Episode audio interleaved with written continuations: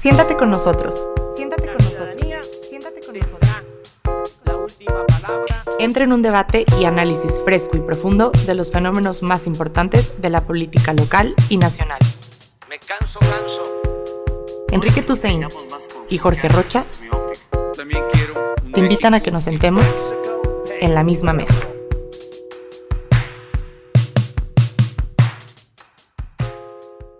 Pues seguimos en México discutiendo sobre el coronavirus. Este lunes se hizo pública una encuesta en donde queda claro, Jorge Rocha, que la mayoría de los mexicanos estamos preocupados por la economía, que eso es lo que principalmente nos preocupa y a diferencia de lo que tal vez muchos pensábamos, hay una buena evaluación de las decisiones que ha tomado Andrés Manuel López Obrador para contrarrestar el impacto del COVID-19. ¿Cómo estás, Jorge? Bienvenido a la misma mesa. Hola Enrique, ¿cómo estás? Pues sí, en la encuesta que hace Laredo y Buen Día afirma, yo creo que hay tres afirmaciones fundamentales que, que pone, ¿no? La primera, que ya bien lo señalas, es que la gente está apoyando de manera muy importante las medidas que ha tomado el presidente y también los gobernadores. Habrá que decir que a lo mejor para la gente no hay diferencia entre si el gobernador y el presidente. Parece que la gente pare- parecería que está pasando por alto el conflicto político y están de acuerdo en lo que están haciendo tanto el, El gobierno, eh, ¿no? Como se suele decir, Jorge. Exactamente El gobierno. el gobierno está un poquito más elevada la percepción aprobatoria para López Obrador, pero digamos que está, está dentro del margen de error como tal, Sí, entonces no margen, es, no es una diferencia significativa. También, efectivamente, el tema de, la, de los efectos económicos es una parte que preocupa de manera muy importante a la, a la población. Y la otra es que, ojo, este, a pesar de lo que pensáramos o a lo pesar de lo que pudiéramos decir de, de la extensión de la, del confinamiento hasta el 30 de, de mayo, pues la gente está de acuerdo, ¿eh? Básicamente con esa medida.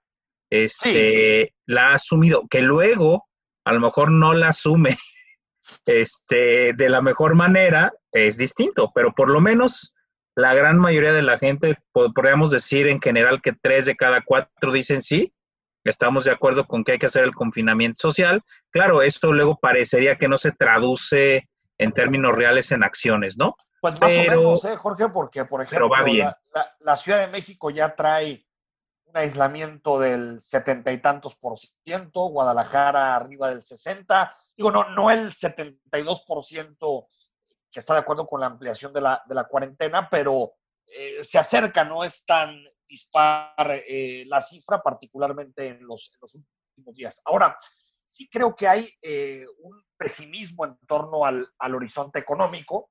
70% considera que, habrá una disminución en su ingreso familiar, 69% espera que algún miembro de su familia pierda el empleo, es, es un asunto grave. También 62% considera que en algún momento puede haber desabasto de eh, alimento y también eh, eh, Jorge Rocha, pues le pide al gobierno, creo que eso queda muy claro dentro de la encuesta, que apoya a las familias, que apoya a las pymes y ya después vendrán los proyectos prioritarios para esta, para esta administración, por ejemplo, Dos Bocas, la refinería de Dos Bocas, 71% quiere apoyo a las pymes y 24% Dos Bocas. Sí, fíjate que aquí está clarísimo que la gente está viendo en el escenario microeconómico, o sea, no le, no entiende que si los proyectos grandes de infraestructura, digo, no se está peleando con que si dos bocas o no, lo que está diciendo en este momento, en estos meses que vienen, lo importante es el apoyo directo a las familias y el apoyo directo, sobre todo a las pequeñas, micro y medianas empresas, ¿no? También eso está como muy claro, ¿no? La, la gente lo que quiere es que la economía popular, la economía del día a día, la economía cotidiana, sea la que sea apoyada por parte del, del gobierno, del gobierno federal, por supuesto, de los gobiernos estatales. Fíjate que, que a mí lo que me da esta encuesta es que, Clenan, es que están muy claros los mandatos ciudadanos hacia los, Sí. hacia los gobiernos en este momento. Es, a ver, señores, estamos de acuerdo con las medidas y tienen que apoyar la economía y tienen que apoyar este, a las familias de forma directa. y efectivamente también la gente asume que vamos a tener un año muy difícil, todo 2000, 2020, o sea, ya nadie como que piensa que vamos a volver a un escenario normal e igual, regresando de, la, de los efectos del, del confinamiento y la pandemia, sino que creo que todo el mundo está asumiendo eso, que vamos a tener un cierre del año 2020 complicado y muy probablemente un, una, un inicio de 2021 que no va a traer un, buena, una, un buen augurio en términos económicos, ¿no? Con lo cual también con, con, eso uno prevé que la gente pues va a empezar a, a, gastar de forma diferente, ¿no? Va a empezar a ser más estratégica en su, en su gasto, va, va, a ahorrar más, va, va a cuidar más para poder sobre, sobrellevar la contingencia, con lo cual pues está claro y estamos en un escenario de, de crecimiento económico y de que esto ya que, acuérdate, ya veníamos de un escenario de estancamiento en, los, en la economía mexicana y por supuesto que esto del COVID, bueno, va a hacer que decrezca la economía, pero además todo el mundo lo asume de esa forma, ¿no? A ver, y hay otro elemento, Jorge, que también ha estado en la discusión pública en los últimos eh, días. Esta es una encuesta, la de Buen Día, Jorge, a celulares. Casi siempre las encuestas a celulares tiende a haber una sobrerepresentación de las ciudades más que de, de, de otros espacios territoriales y geográficos. Me parece interesante que el 70% dice que el gobierno no debe endeudarse porque sí tiene dinero para enfrentar la pandemia del coronavirus.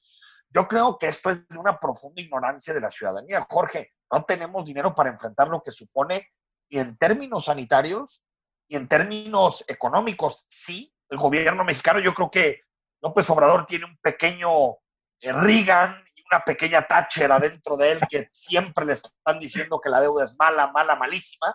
Pero la realidad, Jorge, es que el presupuesto en México tampoco te da para mucho más. Es decir, en este momento hay líneas de crédito abiertas, una por 25, las dos por 25 mil millones de pesos para pymes.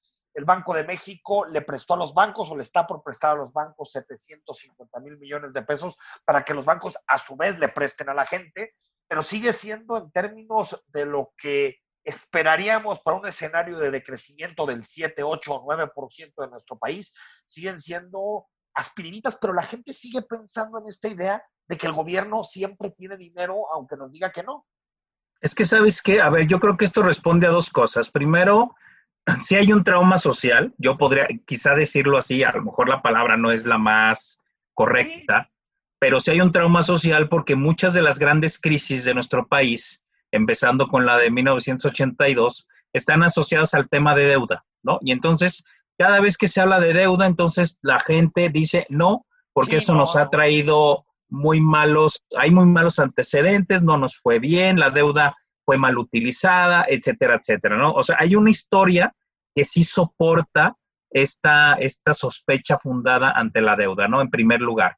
Y la otra es que, ojo, también el presidente ha alimentado ese discurso, porque él lo que, ah, si te acuerdas, lo que ha dicho es, si hay dinero, lo que pasa es que se lo roban, lo que pasa es que hay corrupción, lo que pasa es que hay desvíos, y entonces ahora en esta 4T vamos a poder, eh, digamos, evitar todas estas fugas y con ello vamos a poder resolver este tema de los recursos públicos.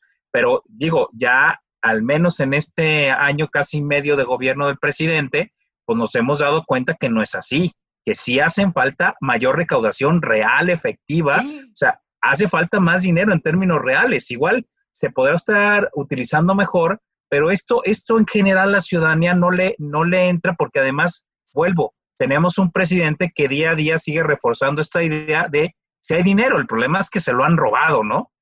Sí, coincido plenamente contigo que, es eh, no solamente este, yo creo que está bien dicho, trauma, porque si es un trauma, la deuda en México ha sido un trauma, tanto lo que supuso la crisis del 82, también la crisis del 95, el famoso error eh, de diciembre, y casi todas las crisis mexicanas han venido por, por alto eh, endeudamiento, por eso creo que es un trauma y también acuérdate, Jorge, de los famosos 500 mil millones de pesos que el presidente siempre decía que ahí estaban, que se robaba el gobierno de Peña Nieto, 500 mil millones de pesos, que pues realmente ya sabemos que eran pues estimaciones gruesas. No dudo que el gobierno de Peña robara muchísimo. No sé si para alcanzar esa cantidad de 500 mil millones de pesos. Ahora, ¿qué está haciendo el presidente para no decirle a la gente que en realidad sí hacen falta recursos? Primero, la centralización de todos los fideicomisos y la desaparición de los fideicomisos, que habrá algunos, Jorge, que seguramente tenían pues muchos visos de corrupción, que eran desviaderos de dinero no prioritarios, pero había otros que también eran importantes, particularmente los de ciencia y cultura, que tal vez uno dirá, bueno, pues en la pandemia está bien, estamos menos en ciencia y cultura, pero ahorita que ya centraliza los fideicomisos López Obrador, quiero que en 2021 le quites ese dinero al, al presidente. Segundo, otros fideicomisos que también son importantes, por ejemplo, para el desarrollo de las ciudades, como el Fondo Metropolitano. Se está discutiendo en el Congreso, en la Cámara de Diputados, una cirugía mayor al presupuesto, entre ellos la desaparición del Fondo Metropolitano y la centralización del Fondo Metropolitano en manos del presidente. Es decir, el presidente como, no nos quiere decir que sí hace falta lana, tanto para enfrentar el asunto de la salud como para enfrentar el asunto económico, está viendo de qué cajones saca dinero para evitar eh, incrementar la deuda. Es que sabes que otra vez está implementando la medida de la tabla rasa que ya la había hecho en otros procesos, ¿no? La con lo de las guarderías creo que fue la primera vez donde dijo, a ver, todas entran en este proceso porque en todas hay corrupción, cosa que evidentemente no era cierto y todo el mundo lo que le criticó es, a ver, oiga, pues es que no puede hacer una, una evaluación totalitaria de todo porque hay muchas diferencias. Igual lo mismo con los fideicomisos, e igual lo mismo con no con ¿no? motosierras. Claro, claro. Y, la, y el otro tema también que hay que decirlo es que, a ver, el presidente juega con esta idea de que ha habido gobernadores que han hecho mucha corrupción. También juega con esa idea, que también es cierto, o sea, efectivamente tenemos los Duartes, los casos de muchos gobernadores que han tenido señalamientos importantes de desvíos, y también el presidente juega con eso diciendo, a ver, como yo ya sé que hay un riesgo inminente de corrupción en los gobiernos estatales y en los fideicomisos, entonces todo lo concentro porque yo sí garantizo que el dinero que sí hay lo voy a destinar de la forma pues correcta. entonces, ¿no? eliminemos el federalismo, eliminemos a los municipios, eliminemos todo porque solamente hay una persona en este país que puede gastar bien. O claro. no es la salida, no es la solución. Claro, claro que eso es un, un, un, grave error, que lo que realmente el problema de fondo, y lo han dicho los especialistas, es la impunidad. La impunidad que lo que te hace es que quien la, quien la hace no la paga. Ese es el gran problema histórico de este país en ese, en ese sentido de la corrupción. Pero el presidente aprovecha estas ideas ya muy establecidas y muy arraigadas en la opinión pública mexicana para dar estos pasos adelante, que yo creo que sí, No, es la, no es la solución. Aparte, voy a decir, Jorge, yo creo que si a la gente le dices, desaparece los fideicomisos, eh, eh, elimina el fondo metropolitano, medio les da lo mismo. El asunto, Jorge, es cuando todos esos proyectos que estaban canalizados a través, por ejemplo, del Fondo Metropolitano, no tengan los recursos necesarios y veamos nuestras ciudades, como sucedió con el peñanietismo, con obras a medias, sin terminar, porque se centralizaron los recursos y ya después no se canalizaron los recursos necesarios a los estados. Es decir, que nos pase con la línea, eh, por el Peribús o con la línea 4, lo que nos pasó en, en, la, en Guadalajara con la línea 3 del tren ligero donde pues dijeron, ahí va la lana, ahí va la lana, y al final faltó dinero. Es decir, sí hay en este tipo de decisiones impactos directos en las comunidades. Yo puedo entender que, que de forma emergente, ante la contingencia, se tomen medidas duras como estas, de decir, a ver, se centraliza una parte del gasto, vamos a redirigir, esto, concentrar esto, se acabaron estas prioridades, pero ojo, sabiendo que el siguiente año tendremos que volver a la normalidad, ¿no? No, y fíjate, a lo mejor este, esta actitud hubiera sido mejor si, por ejemplo, en el caso de los fideicomisos específicamente hablando, a ver, se supone que esos fideicomisos se crean porque hay proyectos estratégicos que hay que apoyar. Eso es como la, la, digamos, lo que está en el fondo. Es posible que estos fideicomisos todos requirieran como una especie de reestructuración a decir, a ver, esto sigue siendo importante, esto no, o vamos incluso que este fideicomiso sea más grande y eso no. El problema es que la, la, promesa segunda no está puesta sobre la mesa. Lo que hace el presidente es venga todo para acá, pero lo que no se dice es, saber vamos a volver a crear ciertos fideicomisos que efectivamente son importantes, estratégicos, fundamentales para el país y otros que ya no les vamos a dar vida o porque no eran estratégicos o porque ya resolvieron el problema que tenían que resolver o porque francamente, como también bien señalas, eran una, una olla de corrupción. Pero el problema es que no tenemos ese diagnóstico previo y no tenemos la promesa segunda de qué va a pasar con ese dinero pasada la, la pandemia. El gran problema, que si no se hace nada, es que efectivamente vamos a tener a un gobierno central cada vez más gordo en términos de recursos y además con el pretexto de con esas bolsas grandes estar, digamos, haciendo control político por un lado y la otra es seguir planteándole a la gente la disyuntiva es, a ver, imagínate tú que le digan, a ver, desaparezco el FONCA o te aumento impuestos. claro que la gente va a decir, desaparece el FONCA, ¿eh? sin problema, por supuesto. O sea, el problema es que estamos en ese tipo de disyuntivas que no nos ayudan. Y desaparece el Congreso también, seguro. ¿eh?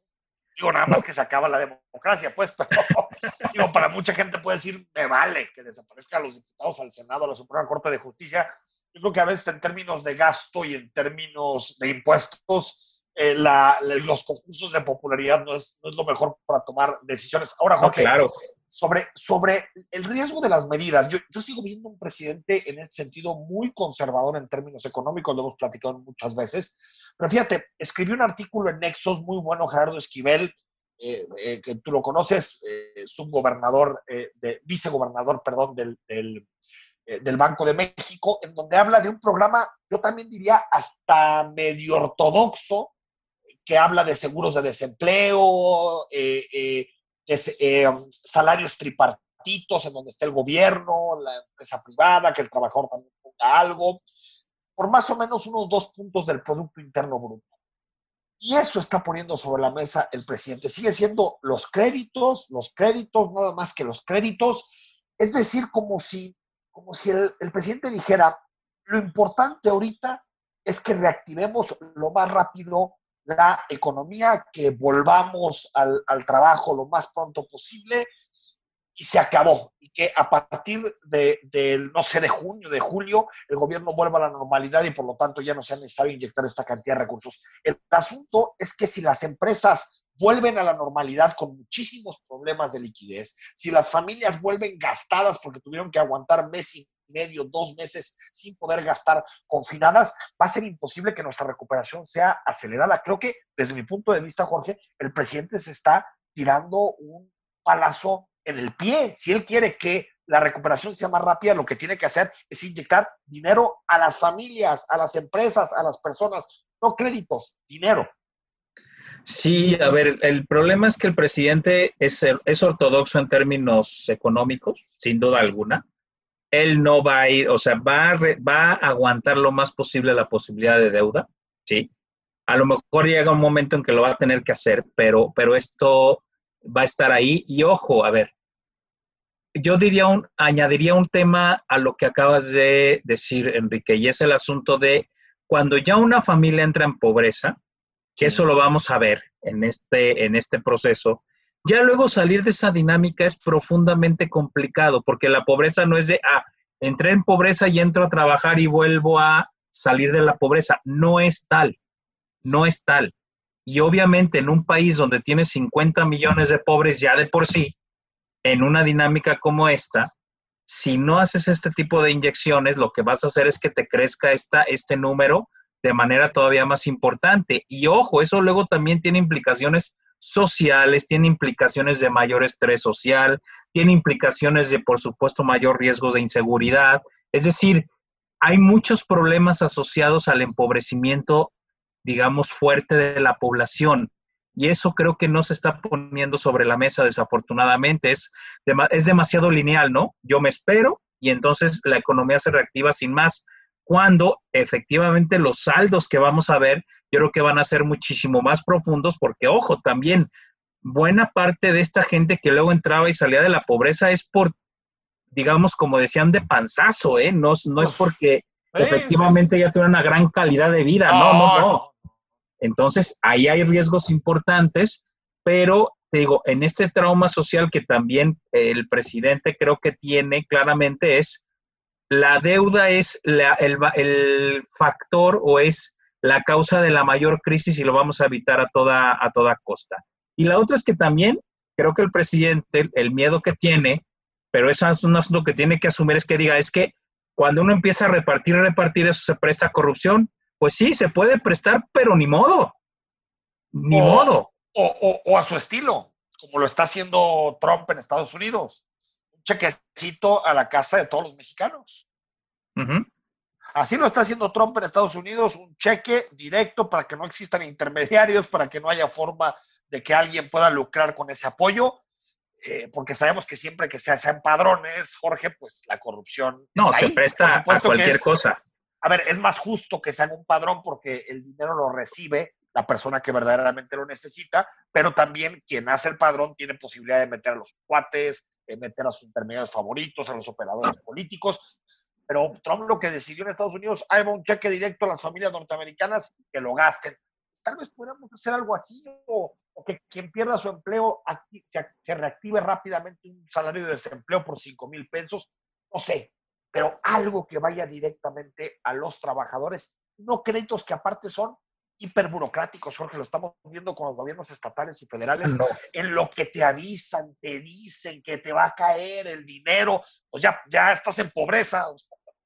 No, mira, Enrique, cosas más sencillas. En el caso de la, por ejemplo, zona metropolitana de Guadalajara, la gente que vive en la mayor marginación posible, me estaba platicando la- la- las personas que trabajan en directo con este tipo de población, dicen, "Ah, es que les piden credencial de lector y esta gente no tiene ni acta de nacimiento.